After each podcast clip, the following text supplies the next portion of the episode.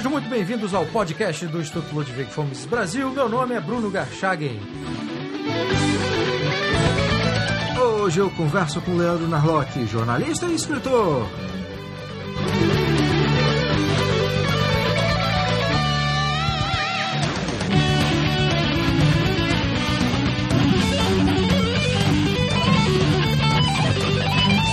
Seja novamente bem-vindo, Leandro. Oi, Bruno. Oi, pessoal, tudo bem? Leandro, você citou uh, no seu Guia Politicamente Incorreto da América Latina, você já havia citado o Ludwig von Mises, e desde então você também tem utilizado nos seus outros trabalhos, né, incluindo os textos para o blog da Veja, outros defensores das ideias da liberdade. No seu novo e recém-lançado Guia Politicamente Incorreto da Economia Brasileira, Leandro, de que forma que você inseriu a discussão sobre as liberdades no Brasil? Bom, o livro ele cita muito, eu cito um grande defensor da liberdade, Paul Krugman, Bruno. O que, que você acha? então, é, o, o livro é, é, um guia de economia, né? então eu, eu não tratei da liberdade como um princípio como um princípio moral, né, que eu acho que é, é uma grande, é uma linha muito elegante de defesa ao liberalismo. E sim do ponto de vista pragmático, né, quer dizer, a liberdade é o melhor caminho para a prosperidade de um país, para acabar com a miséria no Brasil e mesmo com a, com a desigualdade, tudo isso. É, os pontos liberais do livro, na verdade, são a, a, a minha defesa da liberdade na verdade, é, eu, eu passo em coisas que são consenso entre especialistas, até mesmo em, especial, em, em economistas de esquerda como Krugman, né? Tem um texto famoso dele que é o, a ideia difícil do Ricardo, do David Ricardo, que é, que é uma defesa apaixonada ao livre comércio. E é engraçado que ele é um economista de esquerda e eu não consigo entender por que, que os economistas de esquerda do Brasil não seguem os ensinamentos dele. Né? A sua perspectiva nos guias que você já lançou, Leandro, é sempre uma perspectiva é, incorreta, e é por isso que dá título ao, ao, aos guias, né? Agora, o que, que tem de incorreto na nossa economia que você apontou na sua, no seu guia mais novo? Uhum. Pois é, tem, o que tem de politicamente incorreto tem, tem muita coisa. É, eu, eu, na introdução do livro eu digo o seguinte, olha, a grande mensagem que a gente tem aqui é que o mocinho, o mocinho é o, é o maior vilão da, da economia brasileira. Aquele personagem que faz leis bem intencionadas, que tenta mudar as regras do mercado para melhorar o mundo, é essa pessoa que mais escolhendo o país, que mais atrapalha o desenvolvimento muito, quase todo o capítulo do livro eu cito o Milton Friedman, né? E, e, todas as ideias que ele tem sobre o salário mínimo, por exemplo, que o salário mínimo é, é, é um controle de preços, né? Ele, ele faz mal a, justamente às pessoas que ele tenta proteger. O, no Brasil, especificamente, eu digo que o salário mínimo está tá alto demais. E esses dias a minha mulher falou: como é que você pode falar que o salário mínimo no Brasil está alto demais? Eu digo: olha, não, está alto em relação à renda, em termos relativos, né, em relação à renda mediana. Quer dizer, se, se você, com, com o preço da carne, por exemplo, a gente impõe um preço muito alto para a carne, as pessoas vão preferir a carne mais nobre, né, picanha. As carnes menos nobres vão ficar encostadas na, na prateleira do, do mercado.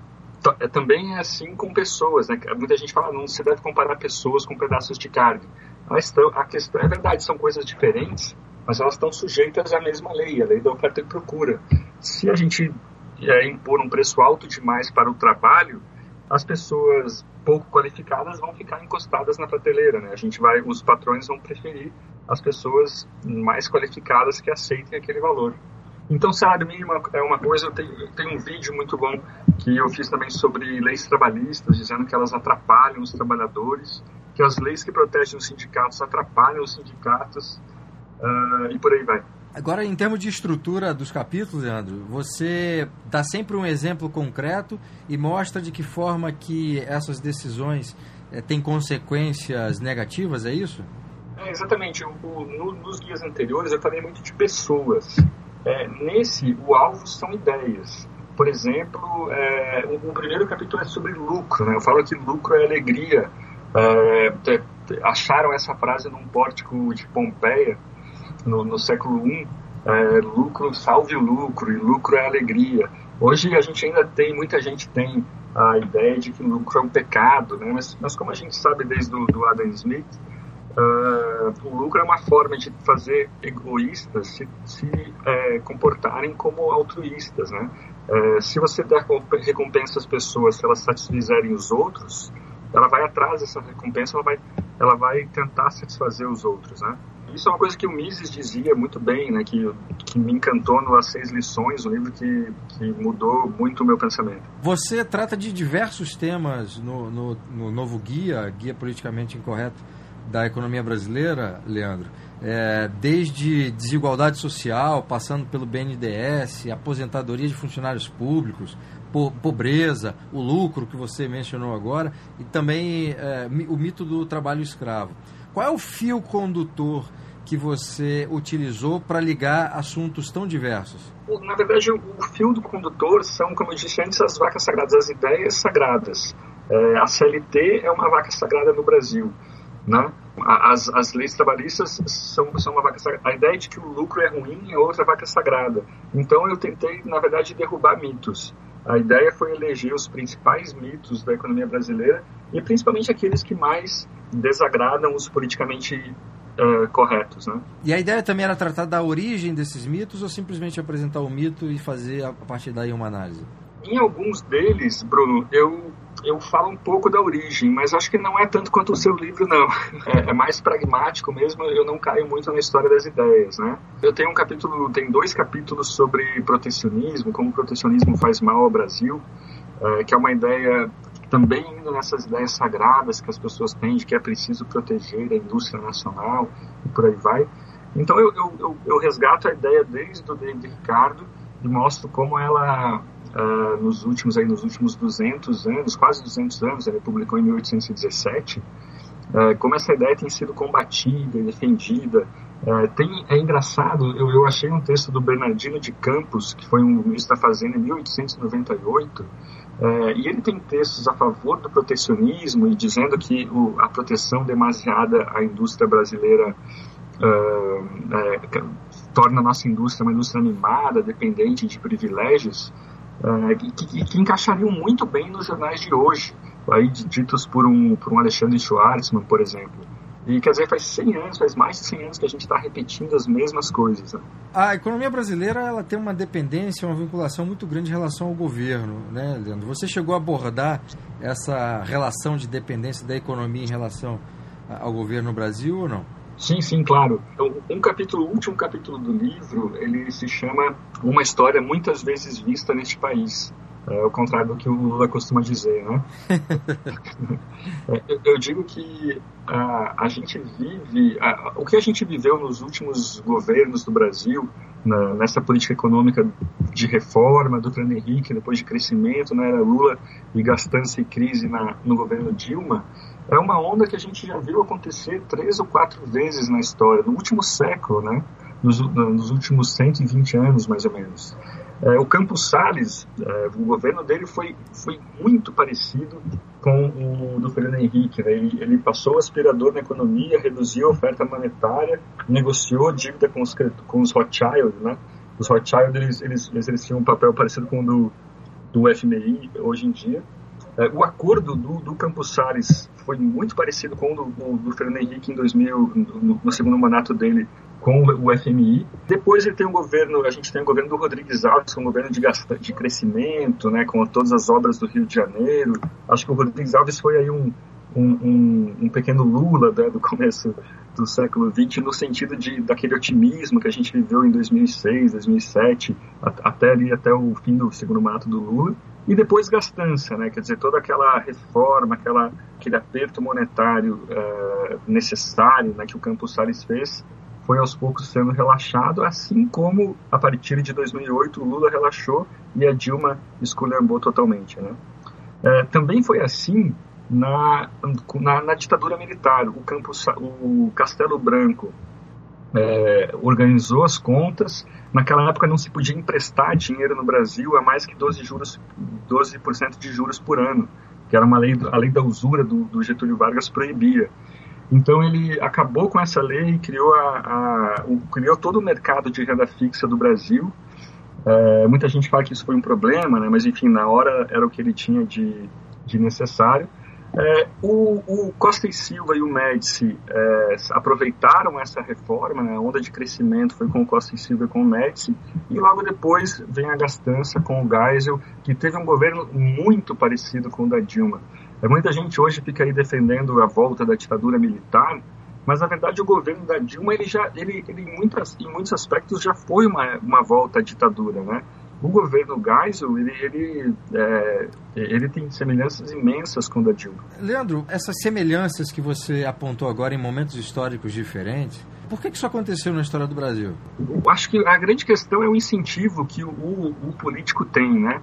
A, o grande problema é que emitir moeda é uma droga que funciona, né? Quer dizer, é uma, é uma, você é como se estivesse injetando cocaína na economia e não dá para negar que a economia fica animada, né? Claro que depois vai dar problema, que o paciente é, fica dependente da, da droga, mas é, eu, eu até escrevo no livro um capítulo dizendo o seguinte, um pequeno box, na verdade, Bruno, dizendo o seguinte: imaginem vocês que o Homer Simpson vira presidente do Brasil. A gente chega para ele e fala: olha, isso aqui é uma máquina de dinheiro. Você, por favor, não, não ligue demais essa máquina. Ligue só para acompanhar o avanço da economia ou para substituir notas velhas. Basta a gente sair da sala que ele vai pular em cima da mesa e falar: Oba, eu tenho uma máquina de dinheiro! Vou construir uma capital para o Brasil no meio do cerrado! Vou. Quer dizer, é, a tentação, é, a tentação inflacionária, ela é irresistível, né? Todo político sabe que um jeito fácil de, pelo menos no curto prazo, ele movimentar a economia é imprimindo dinheiro, aumentando crédito. Então isso é, é, não é à toa que a gente vê isso acontecendo diversas vezes na, na história do Brasil. Num dos capítulos do seu livro você aponta exemplos de como o governo tira dos pobres para dar aos ricos. Você poderia é, citar alguns desses exemplos para para atiçar o, o, nosso ouvinte a, a, comprar o livro, Leandro? Claro. Bom, a gente, é, muita gente defende o Bolsa Família, fala, nossa, o Bolsa Família é muito legal, tirou as pessoas da miséria, ajudou.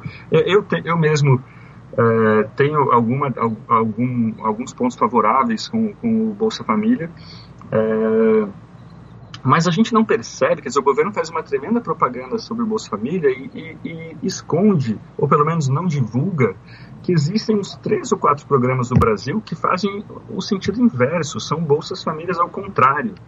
Por exemplo, o FGTS, né? quer dizer, aquele dinheiro que todo trabalhador tem que é obrigado a deixar com o governo, deixar na caixa econômica e que rende menos que metade da inflação. O dinheiro, eu fiz os cálculos de quanto a gente perdeu, quantos brasileiros perderam com isso na última década e dá mais que a Petrobras hoje em dia. Imagine, Bruno, que você um dia acorde e fala: não, hoje eu quero prejudicar os trabalhadores do Brasil, quero fazer mal para todo mundo. Uma coisa que você podia fazer é obrigá-los a deixar o dinheiro deles com você e reajustar esse dinheiro com metade da inflação. Quer dizer, a gente está comendo, o, o, governo come o dinheiro dos pobres. É, outra coisa é o BNDES, né? toda essa aquela bagunça que foi os empréstimos do, da, do governo Lula e do governo Dilma é, até o ano passado, é, a juros subsidiados para grandes empresas, o custo disso é três ou quatro vezes maior que os 28 bilhões de reais do Bolsa Família. E o, o custo, só o custo do empréstimo, né? Tem muitas outras, por exemplo, a, é, no, em, em, vários lugares do mundo, para você ligar de um celular de uma operadora para outra, o custo é o mesmo que entre operadoras, aqui de TIM para TIM no Brasil. Mas aqui a gente tem uma taxa de interconexão que foi necessária no começo da telefonia celular para incentivar a instalação de antenas e tal, mas que hoje não faz mais nenhum sentido. O que a gente gasta com a o que a gente gasta com essa taxa de interconexão paga de uma operadora para outra é mais ou menos 70% do valor do Bolsa Família. Quer dizer, se a gente simplesmente extinguisse essa taxa, que felizmente já vem fazendo, ela está aos poucos sendo reduzida, a gente ganha. É como se a gente estivesse dando todo esse dinheiro, principalmente para os pobres, que é quem mais paga com o telefone pré-pago, que tem, que tem taxas maiores. Os temas, do, dos diversos temas do livro, Leandro, eu acho que foram retratados na, na capa, né, de uma forma muito interessante na capa. É, qual era a intenção dessa da, da, capa do seu livro, né? com aqueles diversos personagens, cada qual talvez representando um tema que você tenha abordado? Qual era o objetivo na criação dessa capa? O objetivo foi, foi, foi desenhar, foi retratar os estereótipos mesmo do Brasil. Então a gente tem ali é, o, o, o, senhor com o cartão do Bolsa Família, tem o especulador financeiro, o camelô, o pedreiro, o fiscal, né, com uma cara amarrada, um integrante do MST. Não sei se você viu que tem o Pichuleco do lado também, bem pertinho, do Marcelo Debrecht. É, então, é, como a gente ficaria muito chato botar personagens, né, vamos botar lá o Eugênio Budan na capa? Não, né?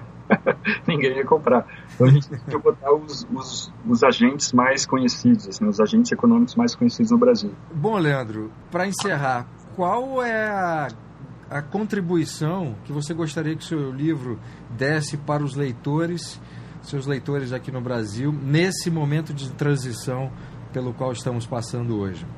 Eu acho que é, a, a, grande mensagem que eu, que eu gostaria de passar é que a gente tem que virar a página ideológica, né? É, parece que as pessoas estão aquarteladas, estão com as suas ideias aquarteladas e incapazes de apreciar ideias alheias já está na hora, por exemplo, o Bolsa Família tem um capítulo do livro sobre isso. O Eduardo Suplicy, no livro dele chamado Renda de, Renda, Renda de Cidadania, ele fala que teve como inspiração o, o, o, Friedman e o Hayek. Quer dizer, ele virou a página ideológica. Ele, quando, naquela época, né, nos anos 80, nos anos 70, os programas de transferência de renda eram uma coisa da direita. Né? A esquerda queria, antes da queda do muro de Berlim, a esquerda ainda lutava por, por grandes revoluções, grandes rupturas, por, e por, por sistemas universais e não, e não medidas focalizadas. Né? Uh, aquela Maria da Conceição Tavares, ela, ela tinha uma, um ressentimento tremendo com o Bolsa Família. Ela falava que era assistencialismo e tal. Uma opinião que o, o o Cristóvão Buarque me contou que todo mundo compartilhava. É, mas o, o, Eduardo Suplicy conseguiu virar a página ideológica disso. Falou, olha, não é porque é do Suplicy, que é do Friedman, do Hayek, que é ruim. E, e quer dizer, ele aproveitou isso. É, eu acho que a esquerda tinha que muito fazer isso no Brasil. Né? Vamos parar, tudo bem, livre comércio, é, quem defende são os nossos inimigos, mas é evidente, já está mais que provado que é a melhor receita para a prosperidade de um país. Então, acho que a grande mensagem é essa. É, acho que tem duas grandes contribuições aí. É, a primeira é que a gente precisa virar a página ideológica no Brasil, é comer o que é bom, mesmo que seja, é, que seja uma ideia de outra pessoa. E a outra ideia é que, é que o, como eu disse no começo, o grande vilão da economia brasileira é o bom mocinho, né? Essas pessoas que acham que conseguem é, revogar as leis do mercado. Já tem datas de lançamento oficial do livro? Bom, gente, eu vou estar em Curitiba no dia 18, agora de novembro. 18 é... de novembro em Curitiba, então tem lançamento. Vai ser onde lá, Leandro? É, vai ser na Livraria Cultura do Shopping Curitiba. Certo. E tem outras datas já definidas de lançamento ou ainda não? É, bom, em Joinville, é, no sábado agora, dia 14, e, e, em Florianópolis, dia 16. Quem quiser ver mais detalhes sobre os locais e horário, pode entrar na minha página no Facebook, por favor. Leandro, muitíssimo obrigado pela entrevista e parabéns mais uma vez pelo recém-lançado Guia Politicamente Incorreto da Economia Brasileira. Valeu, Bruno. Valeu, até mais. Obrigado.